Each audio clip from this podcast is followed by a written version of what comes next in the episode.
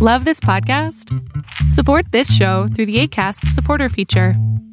It's up to you how much you give, and there's no regular commitment.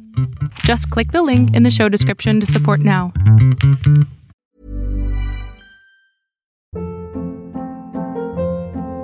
Hold up. What was that? Boring. No flavor. That was as bad as those leftovers you ate all week. Kiki Palmer here, and it's time to say hello to something fresh and guilt-free. Hello Fresh. Jazz up dinner with pecan-crusted chicken or garlic butter shrimp scampi. Now that's music to my mouth. Hello Fresh. Let's get this dinner party started. Discover all the delicious possibilities at hellofresh.com.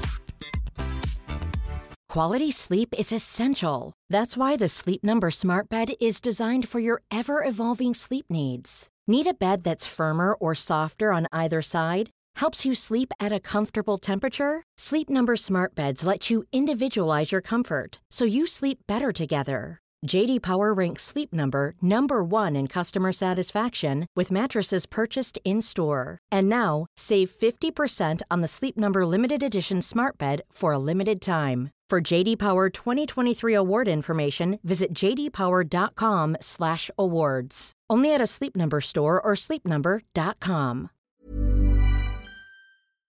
Hay una frase que no sé quién sea, pero que me gusta mucho y dice, todo el mundo quiere ir al cielo y nadie quiere morir. Yo no creo en el cielo. No creo que exista eso.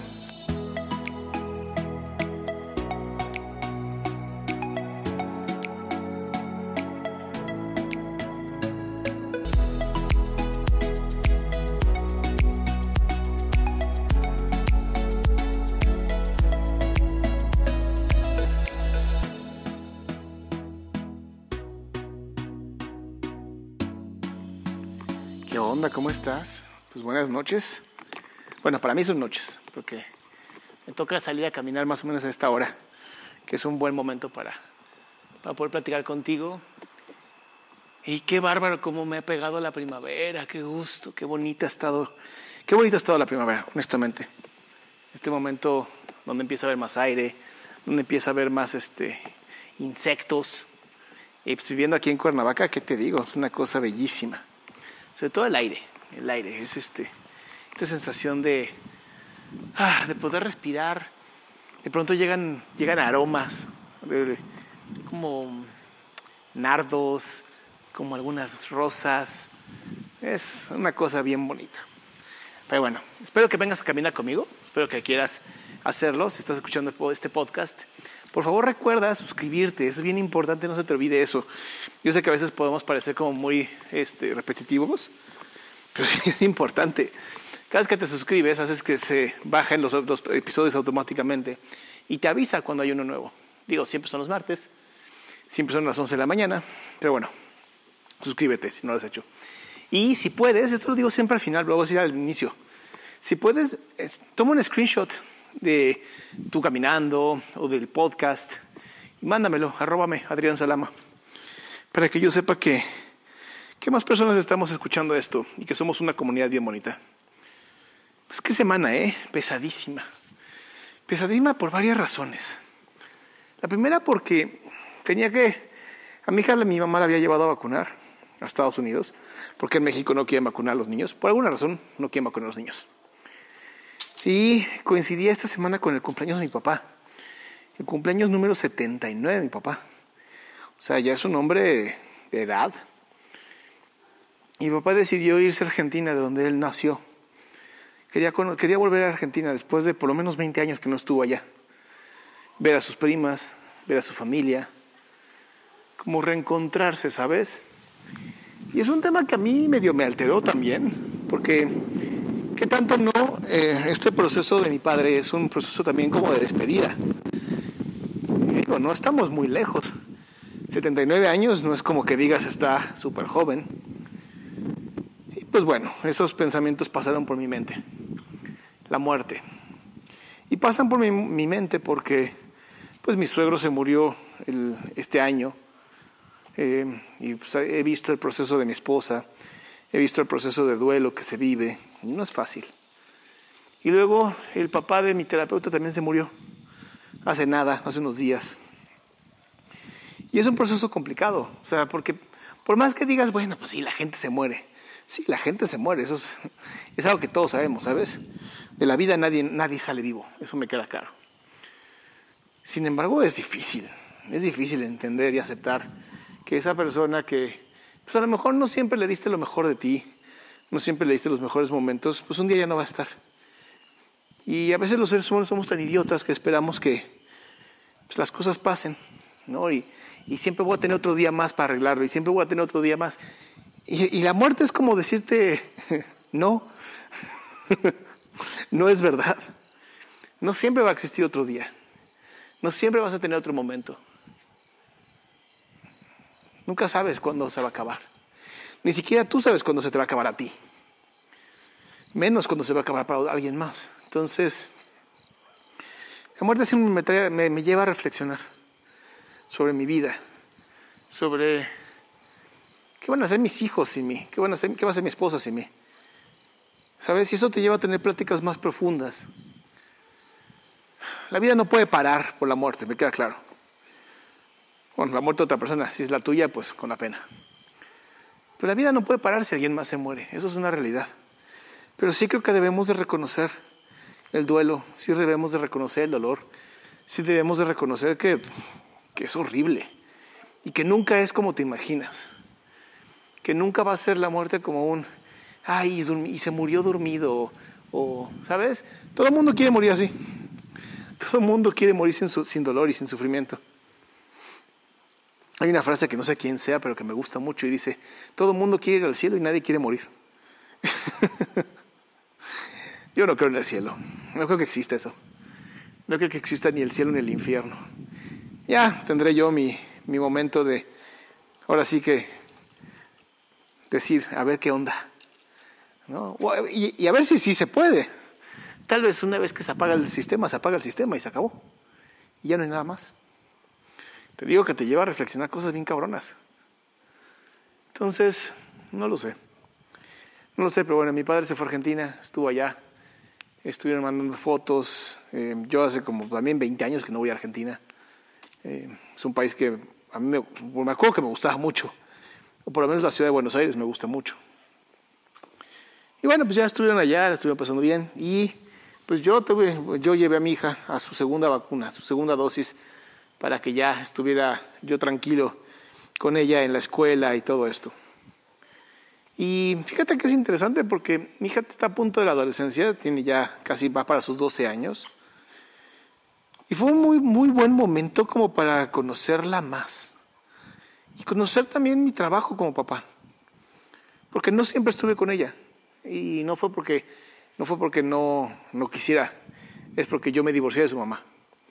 Y entonces mi hija a partir de los 6, 7 años empezó a vivir conmigo por su propia decisión. Y bueno, algo, un tema que hablé con su madre y después de algunas peleas resolvimos en un juicio que, bueno, mi hija podría vivir conmigo.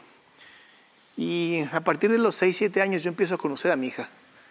Y empiezo a conocer quién es mi hija y qué le gusta y qué no le gusta. Y de qué, ahora sí que casi casi de qué pie cojea. Pero esa niña de 6, 7 años no es la misma que hoy. Tenía 6, 7 años, ahora sus 11 años, casi 12, es otra. Es una, se empezó a ver una mujercita. Y me encantó porque el proceso de, de ir reconociéndola, de conocernos y platicar, empezó cuando me hizo la pregunta de cómo se hacen los niños. Íbamos en el coche rumbo al aeropuerto y me aventó esa bomba. Papá, ¿cómo se hacen los niños? Y yo recuerdo que habíamos estado en una clase de sexualidad de ella y yo, y que según yo habíamos hablado de ese tema, pero al parecer no. Al parecer nunca hablamos de ese tema. O sea, yo en mi casa, en mi, en mi cerebro fue como, ya lo hablamos. La realidad es que no. Nos hablaron de la menstruación, nos hablaron de la, de la espermatogénesis, pero nunca nos dijeron, bueno, yo sí sé, ¿no? Pero nunca les dijeron a los niños sobre el, Ah, y los niños se hacen así, o las niñas se hacen así. Entonces, cuando me preguntó de cómo se hacen los bebés, pues dije, yo tenía 11 años. Oye, sí, eh, tengo que hacer un disclaimer en este momento, una advertencia. Si este podcast lo está escuchando un niño o una niña, no es un buen momento para estar aquí. A menos que quieras que se entere por el tío Adrián. Entonces, adelante. Entonces le dije, ah, bueno, mi amor, ¿ves que tú tienes una vagina? Me dijo, sí. ¿Y que los hombres tenemos un pene? Me dijo, sí. Bueno, pues el pene lo metemos en la vagina, eyaculamos dentro de ella y entonces, pues, a veces se da un embarazo. No, bueno, su cara. Todavía recuerdo su cara entre sorpresa y horror al mismo tiempo. Entre que iba a vomitar, pero no sabía qué hacer con esa información. Entonces de pronto sus manitas se van a su, a su entrepierna, se cruza de piernas de una manera tan chistosa y me dice, ¿cómo? No, eso no va a pasar conmigo. Y yo, a ver, a ver, no ahorita. Pero si en algún momento quieres tener hijos, pues es un proceso que tiene que pasar, ¿sabes? No, no, no, la cara era así que, qué asco, ¿por qué hacen eso? Pero a ver, no, no me digas nada. Sí, dime, pero ¿por qué? o sea, ¿cómo hace, el, ¿cómo hace el hombre para meter su pene en la vagina de la mujer? Y yo, pues porque es un tubo. es un tubo que pues se pone duro y entonces puede entrar en la vagina de la mujer. Eso nunca lo voy a hacer. Y yo, mi amor, ahorita te da un chingo de asco. En unos años voy a tener que hablar contigo para que le pares, para que le bajes. Me da tanta risa porque se lo conté a una amiga mía que es sumamente conservadora. Y me decía, es que así no se dice, es que así no se cuenta, tendrías que haber hablado del amor. Y yo, pues, ¿por qué le voy a mentir? O sea, hay personas que tienen relaciones sexuales sin amor. lo hacen por el gusto del placer de que traen la sexualidad. Porque más eso le decía a mi hija, le decía, mira, ahorita no es un buen momento, ¿no? Ahorita no quieres y está perfecto. Pero más adelante, que ya seas más responsable, que tengas la capacidad emocional de sostener una relación de pareja, va a ser algo que vas a querer hacer y está bien. Y tienes que aprender a hacerlo. Y eso me lleva al punto que es, a nosotros nadie nos explica cómo hacerlo. O sea, mis clases de sexualidad fueron una mierda. O sea, y eso que iba en una escuela que según esto era muy buena y muy cara y la chingada, no me enseñaron un carajo, me enseñaron muñequitos frotándose unos contra otros y explotando en un orgasmo y de ahí salió un bebé. O sea, nunca me explicaron cómo funcionaba el sexo. Yo aprendí cómo funcionaba el sexo de la manera más terrible que existe, con la pornografía. Y para mí eso era tener relaciones sexuales, ¿sabes? El hombre tenía que durar como 300 horas, este, tenías que hacer un montón de posiciones súper incómodas y tenías que estar este, buscando petróleo, o sea, no, no haciendo el amor con tu pareja, buscando petróleo. Ese era el trabajo. Las manos no se usan para nada más que para abrir los genitales. O sea, la cosa más asquerosa, brusca y violenta que puedes pensar, así aprendí yo a hacerlo. Lo bueno es que con el tiempo tuve bastantes parejas mujeres que me enseñaron cómo les gustaba ser tocadas, porque eran mayores que yo, entonces sabían lo que estaban queriendo.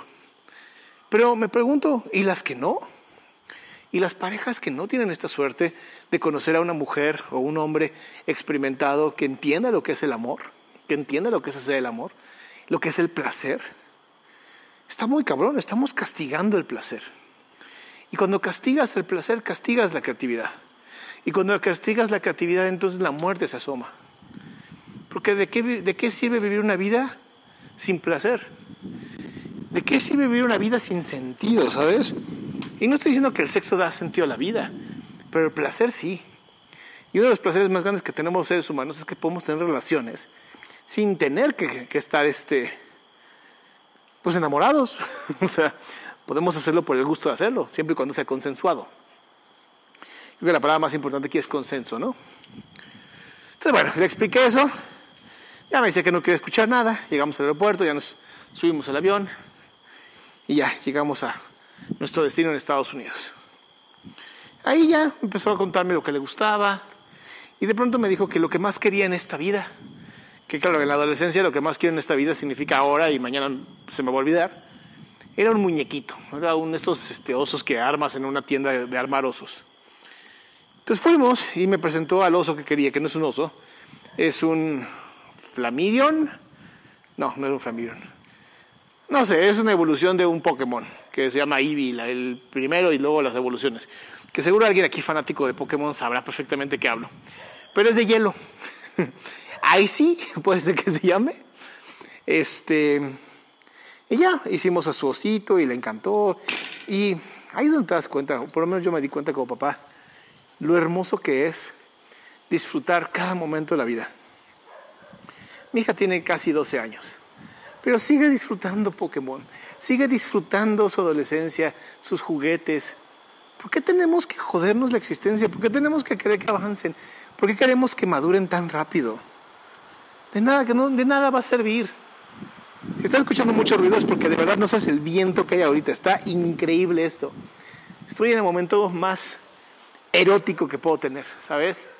Hablar contigo, sentir el aire, contarte lo que voy aprendiendo en mi semana. Y bueno, ya de ahí este, nos fuimos a su vacuna. Y pues bueno, sale la señorita, le dice, bueno, te va a vacunar. Y mi hija bien linda me dice, voy a respirar porque estoy nerviosa. Y yo, sí, mi amor, respira porque estás nerviosa. Le digo, ¿quieres que te abrace? No, debo ser fuerte. Y yo, ¿por qué debes de ser fuerte? O sea, nadie aquí te estaba esperando que seas fuerte. A mí me, cagan las, las, vacunas, deja que te lo diga una vez. O sea, creo que nunca en mi vida me había vacunado tanto como en esta pandemia. Entonces le dije, no, no tienes que ser fuerte. Si te da miedo, está perfecto. Te da miedo y está bien. No. Entonces ya la puse la inyección. Este, no me dejó tocarla, ¿no? Ella bien fuerte. Y salió así como, vámonos, con su pecho en alto, con su pecho alto, su cabeza en alto, ¿sabes? Con sus lagrimitas porque le había dolido y me dice, vámonos, vámonos, papá. Y ya abrazando a su muñeco, ¿no? Era la cosa más hermosa del mundo. Por una parte, una niña sumamente fuerte, madura, una mujer, una guerrera. Y por el otro lado, su animalito, este Pokémon, abrazándola con toda su fuerza. Ya en el coche se puso a llorar. Dije, ven acá, te voy a dar un abrazo. Ya le di un abrazo y le dije, mira, mientras yo exista, mi amor, mientras yo sea tu papá, permíteme ser tu papá. Déjame, déjame ese placer de poder cuidarte de poder abrazarte cuando algo te duele. Y me dijo, es que yo no quería que me vieras llorar. Y yo, mi amor, llorar es un acto completamente natural. Tú no lloras. Y yo, claro que lloro, nada más no me ves. Digo, ya las vacunas ya no me duelen tanto, pero no, bueno, si mi hija supiera que cuando me iban a poner la vacuna de sarampión a mis 11 años, me escondí en el baño del consultorio del doctor y se tardaron tres horas en sacarme, se caga de risa. O sea, se caga de risa. Hasta que llegó el pinche este cerrajero, no me sacaron del baño. Y ya cuando me sacaron me dijeron, ya, ya, no te vamos a vacunar. Y me volteé y me vacunaron. Eso fue traición. Pero bueno, era necesario. Entonces, bueno, regresando. Ya por fin regresamos aquí a, México. Te digo que esos viajes express me destrozan, me destrozan. Tengo 40 años y de verdad a veces creo que tengo, o sea, a veces creo que tengo menos. Me comporto como mucho menos. Pero esa sobreexigencia que a veces me doy a mí mismo, y no sé si te pasa a ti también, no es tan sana, ¿sabes? No es tan bueno. No es tan bueno creer que, no nos va a pasar nada. No es tan bueno creer que somos inmortales y que podemos estar viajando de un lugar al otro como si tuviéramos 15 años y no sentir los rezagos. Y vaya que siento los rezagos. O sea, hoy no me desperté para hacer ejercicio. No pude. No, pude, no hubo forma. Así de verdad, no hubo forma. Y según yo iba a hacer ejercicio, hasta puse mi alarma, ni la escuché. Y eso es lo que quería hablar justamente de la muerte, ¿sabes? La muerte nos acerca a vivir la vida al máximo, sí. Te ayuda a entender y darle sentido a tu vida. Y si no lo tiene, por lo menos te empuja a buscarlo. Pero tampoco te exijas al grado que te termines muriendo en vida. Porque eso veo mucho. Veo mucho que hay gente que se muere en vida que buscan ser personas maduras, personas conscientes, personas adultas, independientes, pero no están disfrutando el proceso. Yo no creo en la madurez, yo no creo que alguien sea maduro. No somos frutas, ¿sabes? Creo que una persona puede ser independiente y puede resolver problemas que posiblemente para su edad sean necesarios o para su vida sean necesarios. Pero más allá, empujarte a ser alguien que no eres, o alguien que tal vez no puedes llegar a ser, es solamente lastimarte y es un tipo de autolesión. Y esas autolesiones solamente van a terminar por destruir tu vida y por destruir quién eres tú y lo que te gusta en tu vida. Y hay que ser violentos con nosotros. Hay demasiada violencia en esta vida, hay demasiada violencia en las personas, como para que además nosotros le agreguemos nuestra propia violencia. Y eso creo que te va a poder ayudar muchísimo, ¿sabes? Entender que sí, sí, todos nos vamos a morir. Al final nadie sale vivo de esta vida, nadie. Y la vida es un constante cambio. Eso es, qué interesante, ¿no? Es, lo único que no, no cambia es que todo cambia. Es la gran paradoja del universo. Pero al final somos impermanentes. Estamos un ratito. Y ese ratito creo que al final tú eliges. Tú vas a elegir cómo lo quieres vivir. Ese ratito va a ser un ratito padre, un ratito que valga la pena, o va a ser un ratito que sufras y que se siente eterno. Es una decisión para ti. Por mi parte es todo. Ya sabes que estos podcasts no busco que lleguen a ser de una hora, la verdad es que quiero que sean rápidos, que sean concisos y que te cuente un poquito de, de lo que está pasando en mi vida. Te deseo una excelente noche, de verdad.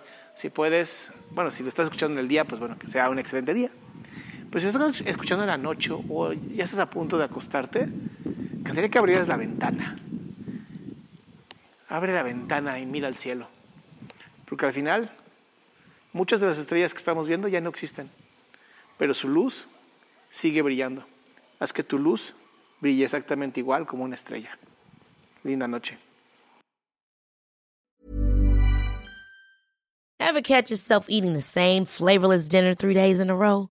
Dreaming of something better? Well, HelloFresh is your guilt-free dream come true, baby. It's me, Kiki Palmer.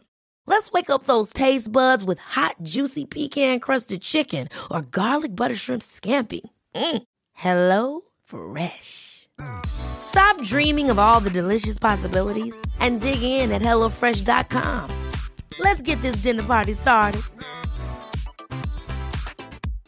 How would you like to look five years younger? In a clinical study, people that had volume added with Juvederm Voluma XC in the cheeks perceived themselves as looking five years younger at six months after treatment. Look younger, feel like you. Add volume for lift and contour in the cheeks with Juvederm Voluma XC. Reverse signs of aging by adding volume to smooth laugh lines with Juvederm Volure XC. For important safety information and to find a licensed specialist, visit juvederm.com. That's J U V E D E R M.com. Not for people with severe allergic reactions, allergies to lidocaine, or the proteins used in Juvederm. Common side effects include injection site redness, swelling, pain, tenderness, firmness, lumps, bumps, bruising, discoloration, or itching. There's a risk of unintentional injection into a blood vessel, which can cause vision abnormalities, blindness, stroke, temporary scabs, or scarring. Talk to a licensed specialist to find out if it's right for you.